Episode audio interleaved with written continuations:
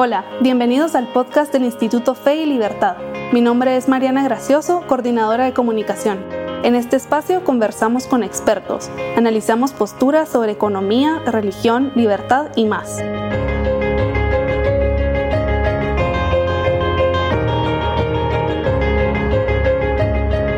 La creciente preocupación por el medio ambiente ha convertido al hombre en el enemigo número uno de la naturaleza y de la misma humanidad. El argumento principal es que nuestros hábitos de consumo y el aumento poblacional está llevando al planeta a su límite. El calentamiento global no es el único problema que se le atribuye a la población, también la pobreza, la injusticia y el declive de la calidad de vida. Pero ¿cuáles son las tendencias demográficas hoy? ¿Son válidas estas acusaciones? Para conversar al respecto, hoy nos acompañan dos expertos en el tema de la demografía y la economía. A Beatriz Castillo de Chopolina, ella es máster en Administración de Empresas, directora ejecutiva de la Asociación Familia, Desarrollo y Población FADEP y madre de familia.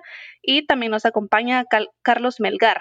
Él es economista de la Universidad Mariano Galvez, cursó sus estudios superiores de macroeconomía y bolsa de valores en Suiza, fue parte del Departamento Internacional del Banco Central de Guatemala eh, y director y representante para Guatemala del Latin American Financial Services Corp por 12 años. También fue director del Consejo de Administración de Bolsa Agrícola Nacional y director en la Bolsa de Valores Nacional. Es vicepresidente y fundador de la Asociación Familia Importa AFI y director ejecutivo en Asociación para el Desarrollo Educativo APDI. Bienvenidos, Carlos y Beatriz. Es realmente un honor contar con su presencia en este programa para hablar sobre las últimas tendencias demográficas y el impacto eh, en la economía y en el ambiente. Eh, pues la relación entre el hombre y la naturaleza es, em, el, es el tema de la última edición de la revista Fe y Libertad, una publicación semanal, semestral perdón, del Instituto Fe y Libertad. Em, así que están pues perfectamente vinculados este tema con, con, el que vamos a trabajar en la revista. Y quisiera empezar preguntándole a Beatriz, eh, ¿qué es la Asociación Familia, Desarrollo y Población y cuál es su misión? Em, bueno, muchas gracias por la invitación. La Asociación Familia Desarrollo Población, eh, más conocida como FADEP, es una asociación que surge en el 2006 ante la necesidad que se veía en Guatemala de proveer a los tomadores de decisión con información verídica sobre el papel que la demografía y que la familia eh, juegan para el desarrollo de un país.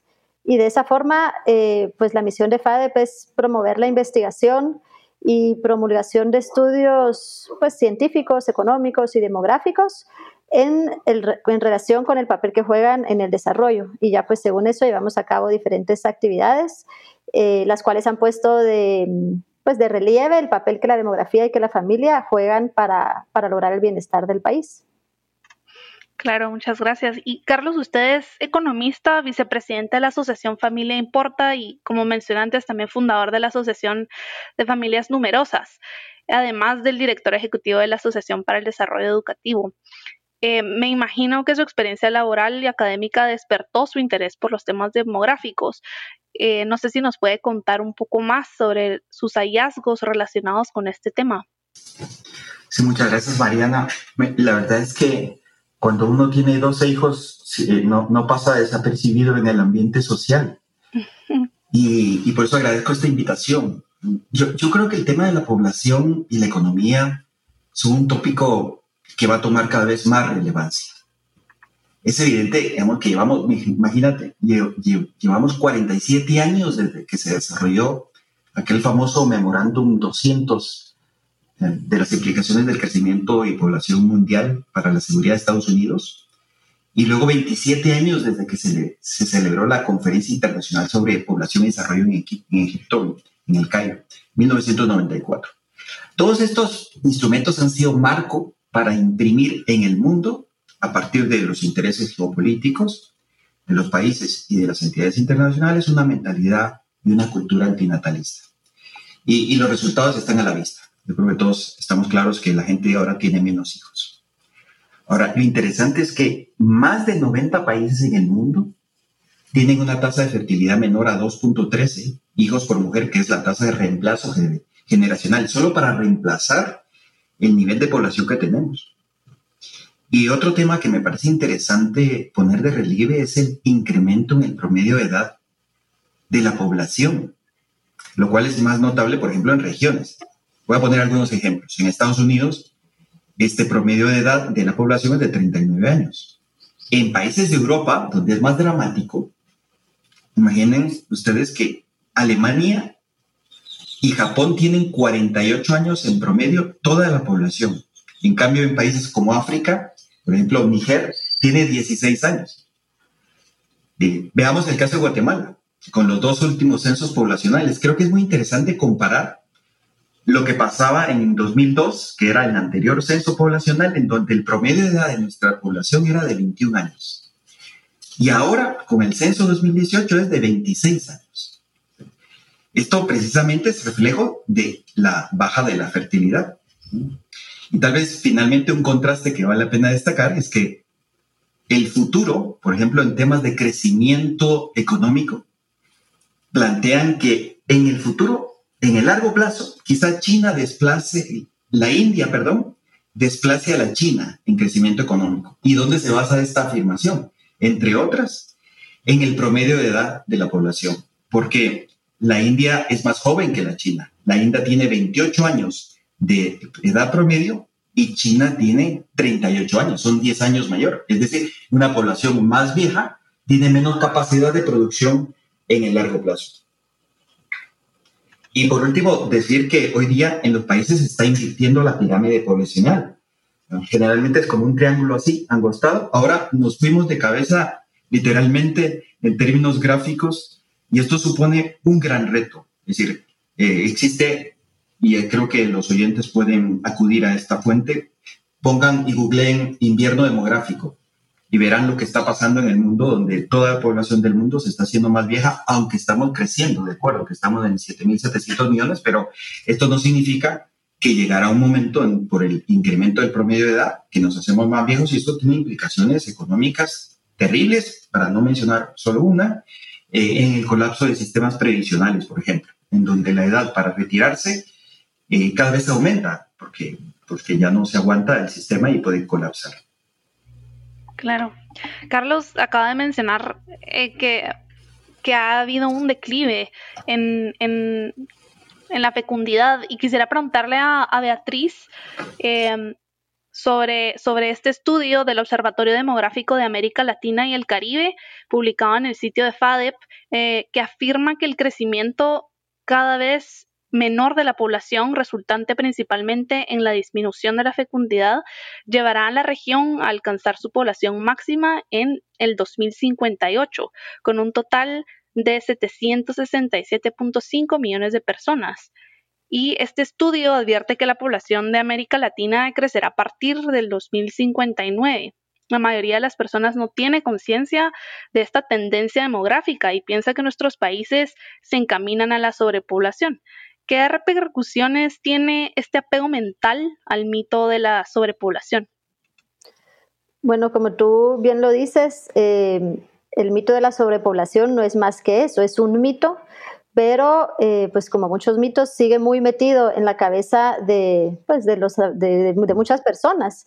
Y eh, no sé, pienso que los que están escuchando esto, al oírte decir que América Latina a partir del 2059 va a empezar a decrecer su población, pues muchos, eh, no sé, quizás me los imagino esbozando una sonrisa como, como un poco escépticos de pensar que eso va a poder pasar en América Latina. Eso se oye más como algo pues propio de Japón, de Alemania, eh, España, que son países que ya pues ya empiezan a enfrentar las consecuencias de ese invierno demográfico que mencionaba Carlos, pero eh, pues no es un escenario irrealista para América Latina porque las, la, caída que está presentando la tasa de fertilidad nos está llevando a esa realidad y a pasos agigantados. O sea, vamos a llegar a ese escenario mucho más rápido de lo que lo alcanzaron eh, pues los países de, Europa.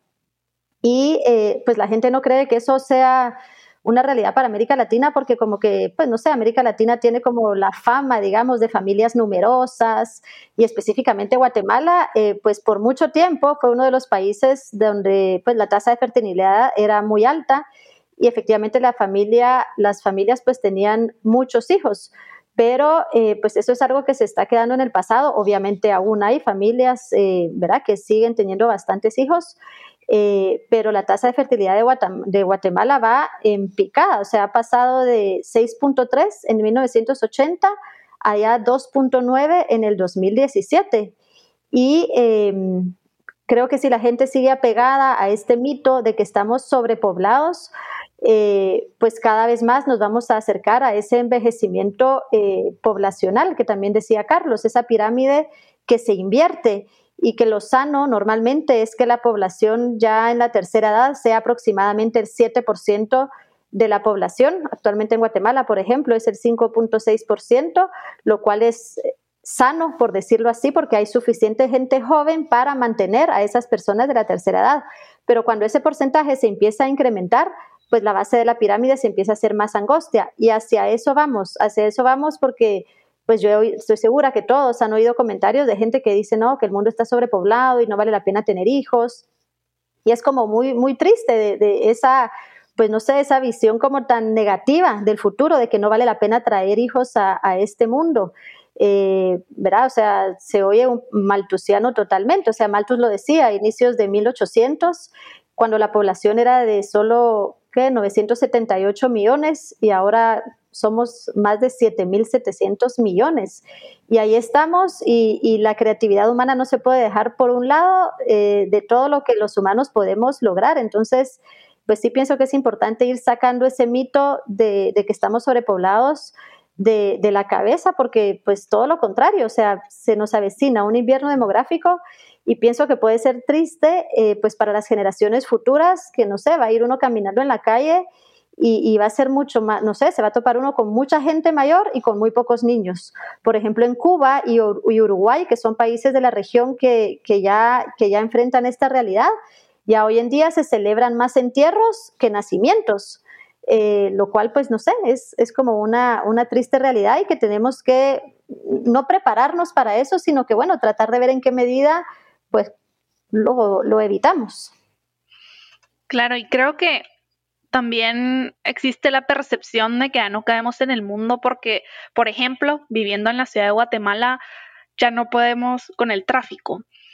No sé, quisiera preguntarle a Carlos si usted cree que, que esta sensación de hacinamiento eh, producto de la sobrepoblación eh, es realmente un producto de la sobrepoblación o es un producto de la mega tendencia a la urbanización. Es decir, las personas están migrando del área rural a las áreas urbanas. Sí, yo recuerdo, creo que hay un, tema que se puede poner de relieve y de contraste.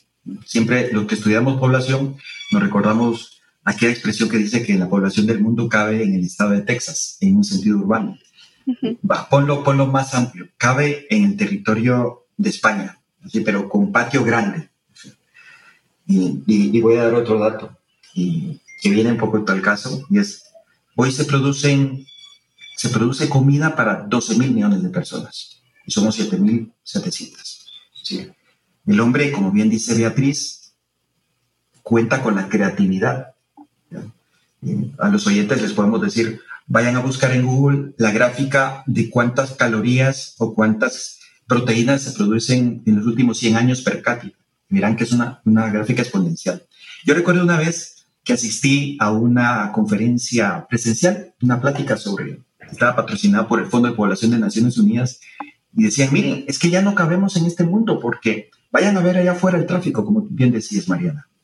Y, y claro, bueno, pero es que esto tiene una explicación muy clara porque en las estadísticas del Banco Mundial existe un indicador que se llama crecimiento de la población urbana y precisamente este es que ha significado un 2.3% de crecimiento constante en los últimos años, en donde la población mm, del campo rural se transporta y viene a vivir. La ciudad de Guatemala es un indicador ¿cuántas familias diariamente no viajan del interior a Guatemala? Así como de Guatemala, muchos connacionales viajan al sueño americano.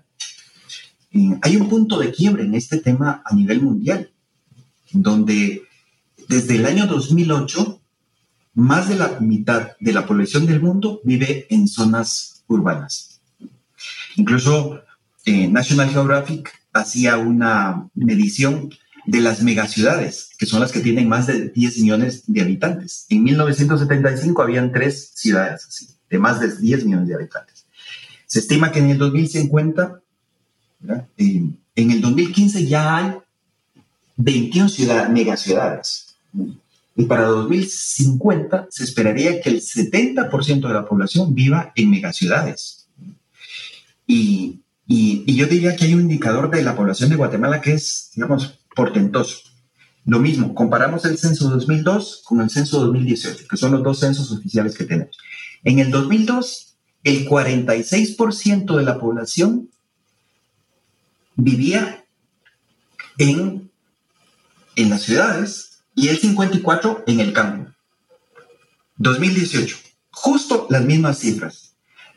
El 46% de la población vive en el campo y el 54% de la población vive en las ciudades. Además, gracias al trabajo de la creatividad humana, es que ahora hay más accesibilidad a muchos bienes interesantes. Si uno mira cuántos eh, teléfonos celulares hay per cápita, si uno ve cuántos automóviles hay ahora per cápita, es decir, hay mayor desarrollo. Lo que ocurre es que eso choca con la no planificación urbana, por ejemplo. Y, y, además porque estamos con una tendencia concentradora. El empleo está en Guatemala, yo vivo en Misco, para poner un ejemplo. Entonces yo tengo que viajar, yo, soy, yo, vivo en una ciudad dormitorio. Entonces todos viajamos al centro de la ciudad para encontrar el empleo porque ahí es donde está la actividad. Entonces no es un tema de, no es un tema de que ya no cabemos. Bueno, no cabemos porque no nos hemos organizado. Ahora, lo interesante es que en lugares como Europa y algunas partes de Estados Unidos, la gente se está yendo al campo, precisamente para... ¿Pero por qué? Porque en el campo hay todo tipo de servicios básicos donde la gente puede vivir dignamente. ¿eh? O sea que el, tema. Por último, quisiera dar un dato que, que abona a lo que ha dicho Beatriz, y es eh, que vamos a hacer menos. Y, y, y, doy un dato que me parece muy curioso. En España, por ejemplo, en el término de 20 años, la edad promedio para casarse y tener el primer hijo. Hace 20 años, las chicas se casaban a los 23 y los hombres a los 26. 20 años después, el mismo promedio se corrió 13 años. O sea, las mujeres se están casando a los 33, a los, no, perdón, si sumo 23 más 13 me da 36 años. Es el promedio en que una mujer de España se casa. Y el hombre pasa de 26 a 39, el promedio en que los hombres se casan. Entonces, automáticamente, ¿cuántos hijos pueden tener si se casan a los 36 las mujeres y a los 39 los hombres? Tendrán uno, Dos, así con buena suerte. Además de la mentalidad antinatalista. Bueno, y ahora que existe la tendencia de que cero hijos, pasémosla bien. Los hijos son un estorbo para el bienestar en esta cultura de, tanto lujo, eh, placer y bienestar. Así que en esta tendencia vamos.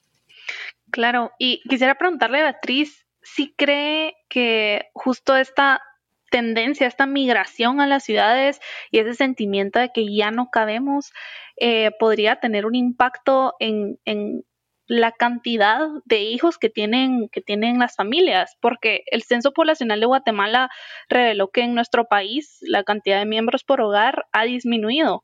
Em, y las familias están haciendo cada vez más pequeñas. La cantidad de miembros por hogar pasó de 5.31 en el 2002 a 4.47 en el 2017. ¿Cree que, está relacionado con esta migración? Y, si no, ¿a qué otros, a qué otras, a qué otros motivos podría estar relacionado esto? Bueno, sí, sí está relacionado, pero creo que algo que vale la pena eh, mencionar ahí es que cuando el INE el Instituto Nacional de Estadística en sus estudios habla de miembros por hogar. Eh, no, digamos, no, se refiere a hijos por hogar, es más, un hogar para, para el INE no es una familia necesariamente. Para el INE eh, conforman un hogar el grupo de personas que cocinan sus alimentos juntos, ¿sí? Entonces, aquí en Guatemala eso no necesariamente se identifica con una familia pues nuclear, digamos, papá, mamá e hijos, o ni siquiera a veces con una familia pues extendida, ¿verdad? Porque hay más personas que cocinan sus alimentos juntos o puede ser una misma familia y que por X o Y razón, eh, pues no sé, los abuelitos cocinan aparte y papá, mamá e hijos aparte, eso se considera en el INE dos hogares. Entonces, cuando el INE habla de una reducción en los miembros por hogar, no necesariamente eh, se refiere a la disminución de hijos, pero va muy de la mano, porque si uno revisa eh, pues las encuestas donde sí se pregunta aisladamente al jefe de hogar cuántos hijos tiene, pues sí definitivamente se nota una, una disminución. Las razones de esa disminución, pues lo, hemos dicho, eh, digamos, esa, esa mentalidad de que estamos sobrepoblados, esa necesidad que ha llevado a muchos a emigrar hacia, hacia zonas urbanas y que, pues claro, el nivel de vida, el espacio para vivir, digamos, pues limita en cierta forma el número de hijos, también la incursión de la mujer en el mundo, en el mundo laboral, eh, o sea, no todos son, no todas son causas negativas, digámoslo sí, o sea, hay muchos factores pues positivos. Eh, el hecho de retrasar la maternidad, que aquí en Guatemala pues eh, es una, una edad todavía más temprana, pues todos esos son factores que han disminuido el, número de hijos. Pero, em, pero es importante considerar que en Guatemala, eh, ya lo mencioné antes, la tasa de fertilidad está mucho más baja, ya estamos por 2.9 hijos por mujer a nivel país. Y em, voy a hacer un poco de propaganda. En FADEP a finales del año pasado. Sacamos eh, un estudio que resume los datos del censo, presenta un resumen también de, un estudio que participamos eh, que evalúa la evolución de la familia en Iberoamérica y presenta también un análisis de varias encuestas del INE a fin de buscar un poco la tendencia. Y eh, analizando esos datos, se ve que la mayoría de hogares guatemaltecos hoy tienen entre dos y tres hijos. Y eh, si uno compara, eh, digamos, en, los últimos años, eh, los hogares que más han aumentado son los que tienen un hijo y dos hijos. O sea, esos son, cada vez hay más hogares que tienen o solo un hijo o dos hijos. Y por el contrario, los hogares que tienen, no sé, siete, ocho, nueve o más hijos, cada vez son menos. Los existe todavía, por supuesto que, los hay, con hijos viviendo en casa, pero son, son cada vez menos. Y me preguntabas tú que cuál es mi opinión eh, pues al respecto de esto de, que los hogares cada vez se hacen más pequeños. Eh, creo que la cantidad de hijos que tiene una familia no podemos calificarla de algo, pues no, no, hay un bueno y un malo, digamos, o sea, no, no hay un número mágico para, ver La cantidad de hijos que una familia debería tener, o sea, eso, ¿verdad? Es, primero es decisión de la pareja, digamos, y, pues depende de muchos factores, pero es una decisión que la pareja debería de poder tomar informada correctamente y, informada bien y no basada como en falacias de, que hacen creer que no sé, que la familia perfecta tiene dos hijos y mejor si es la parejita y mejor si solo un hijo y ahora tenemos un perrijo, ¿verdad? O sea, porque estorban menos. Eh, ¿verdad? O sea, son, ¿verdad? Son cosas que están muy metidas ahora en la, en la mentalidad y que si se mira a largo plazo, eh, pues no sé, o sea, pareciera una familia, eh, pues no sé, más solitaria eh, y que a nivel macro trae, trae otras muchas consecuencias. Claro. Y ahora que has mencionado el tema del matrimonio, me gustaría hacer otra pregunta, Beatriz, con respecto a eso, pero antes eh, quizá quisiera preguntarle a Carlos, en un plano más macro, ¿cuál es la relación entre las tendencias demográficas y la economía? ¿A más personas, más pobreza o más riqueza? Fíjate que esa pregunta es muy interesante porque existe la mentalidad eh, de que hay una correlación directa entre a más población, más pobreza, como tú bien dices. Y si, uno pone una columna en donde por un lado pone los países y su crecimiento económico y su ingreso per cápita, y a la par pone la densidad poblacional, es decir, cuántas personas hay por kilómetro cuadrado, no hay ninguna relación. Te voy a dar algunos ejemplos, porque creo que eso es lo que ilustra mejor. Hay países con una gran densidad poblacional, por ejemplo Alemania, que tiene 237 habitantes por kilómetro cuadrado. Israel, 410 eh, habitantes por kilómetro cuadrado. Voy a decir Guatemala para que uno diga, bueno, ¿con qué lo comparo? Guatemala tiene 160 habitantes por kilómetro cuadrado. Hay que decir que Guatemala es de los países menos densamente poblados. Pero volvamos a Alemania y a Israel digamos que están dentro de los más poblados. ¿Y, ¿Y cuáles son los ingresos de ellos? Pues todos los oyentes se imaginarán que, bueno, Alemania tiene un ingreso per cápita de 56 mil dólares, Israel tiene 43 mil dólares. Bueno, Estados Unidos, que puede ser un referente. Bueno, Estados Unidos es un gran territorio. Entonces, uno pone Estados Unidos, por ejemplo, eh, tiene 36 habitantes por kilómetro cuadrado. Y el ingreso per cápita de Estados Unidos es 65 mil dólares. Entonces, no hay ninguna relación. Voy a llevar otro plano. Países con alta densidad poblacional, como Egipto o la India, que son los, pero tienen ingresos bajos, de 3 mil y 7 mil dólares. Es decir, de todo este análisis surge una conclusión de que hay otros factores más determinantes que pueden provocar que el incremento poblacional incide positivamente en el, incremento económico. Hay que decir también un, creo que una sentencia. No ha habido crecimiento económico en la historia de los países si no va precedido y acompañado por un crecimiento poblacional. Claro, porque todo el mundo dice, por ejemplo, a nivel micro, lo más importante en nuestra empresa es nuestro capital humano, y lo cual es cierto. No hay crecimiento económico sin capital humano. Ahora, en países como Guatemala, donde nuestro ingreso per cápita es como de cerca de 9 mil dólares, o sea, tenemos un ingreso per cápita bajo y tenemos una densidad poblacional baja. Entonces, ¿qué hacemos? ¿Cuál es la causa?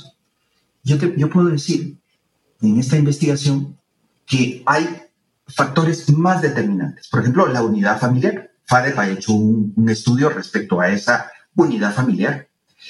Y luego hay otros determinantes importantes como el nivel educativo de la gente, de las personas, la formación del capital humano, la solidez de las instituciones, la asignación de recursos para infraestructura, salud y seguridad, todo esto provoca esta conjunción de, factores, sí que provoca esa correlación, y uno lo ve en los países eh, desarrollados, en donde estas, estos factores que he mencionado sí funcionan, hay inversión en capital humano, y entonces se, genera un círculo virtuoso de crecimiento económico. Y, entonces hay países, por ejemplo, en Estados Unidos, en donde no se ha visto precisamente por la migración. Pero, pero hay, hay quien dice que en el futuro, en el largo plazo, en lugar de la frontera, van a poner una frontera en México para, para que no, para que los norteamericanos no se vengan acá, donde, donde va a haber mucho más desarrollo en Latinoamérica, precisamente porque nosotros tenemos pues un capital humano que puede crecer muchísimo a nivel de crecimiento económico.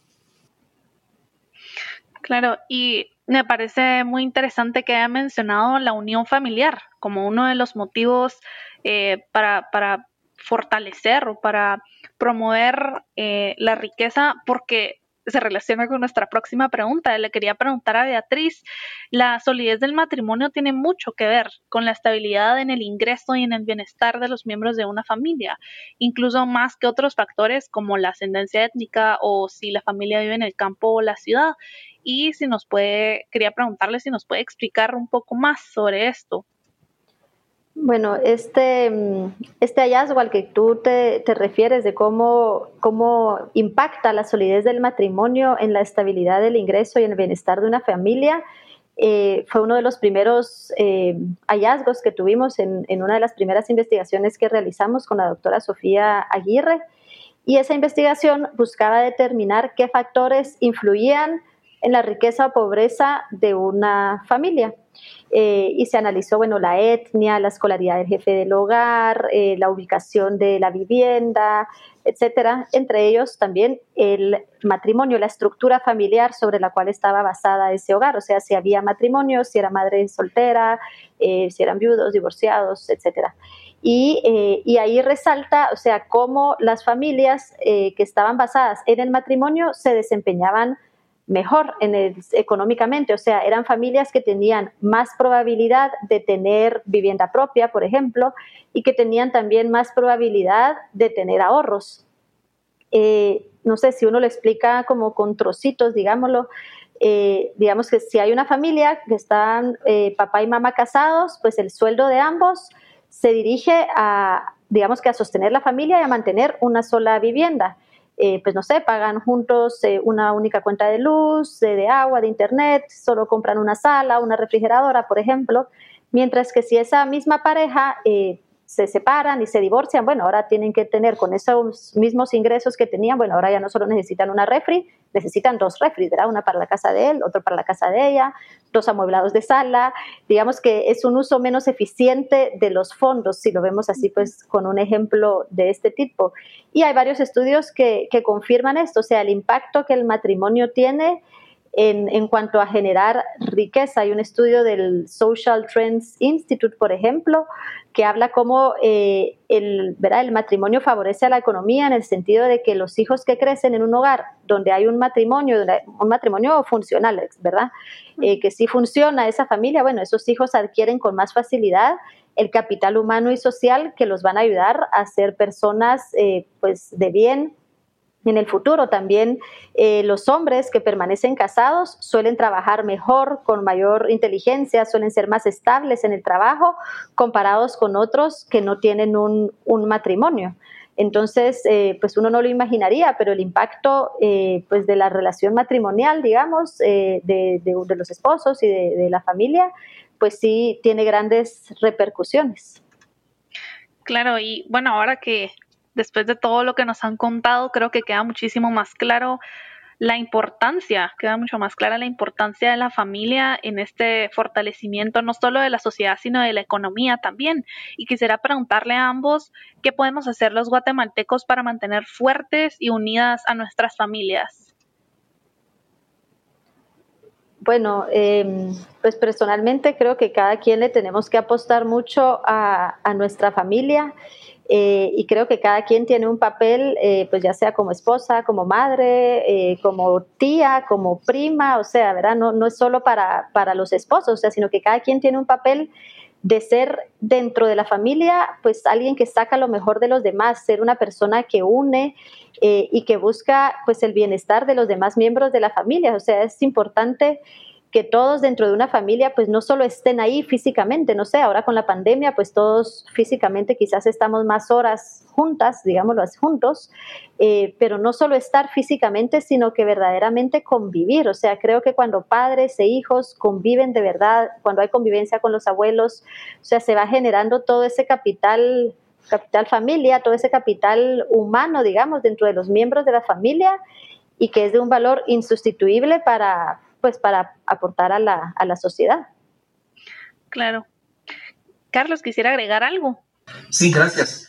Yo creo que sería muy interesante que como políticas públicas el Estado y la, y la iniciativa privada apuesten por la familia, que, que, coloquen a la familia como, como el eje estratégico sobre el cual diseñar las, las políticas. Y esto creo que vale la pena invertir en, políticas familiares. Hay, muchísimo de esto y ya se está produciendo en muchos países. voy a poner un ejemplo.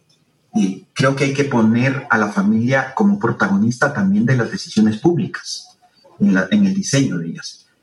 Yo, por ejemplo, estoy en el campo educativo y existe en el Ministerio de Educación un Consejo Nacional de Educación, que es un, como un órgano consultivo de las políticas educativas. Bueno, ahí están representados muchísimas instituciones y sectores de la sociedad civil y de, y de, y de, institucionales. Pero lo, lo, curioso es que no hay una representación de los padres de familia. Es, esto es lo que quiero decir. Creo que hay que tomar, a poner a la familia como eje principal y la familia es la gestora, por ejemplo, del crecimiento poblacional. La familia es la que forma el capital humano.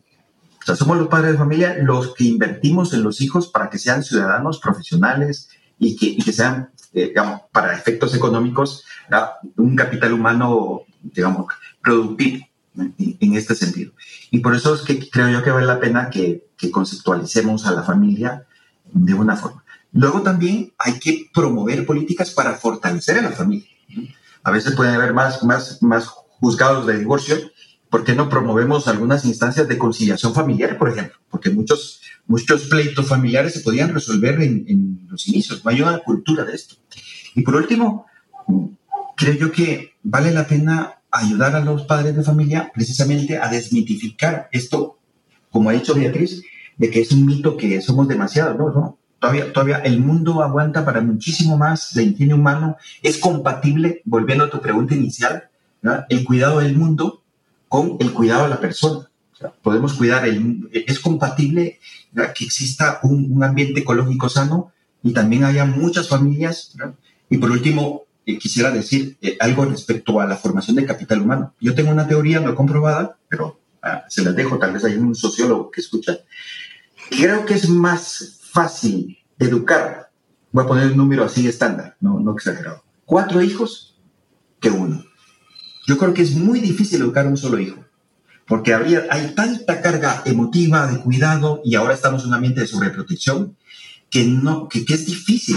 Yo por lo menos no podría lograrlo, no podría educar a un solo hijo.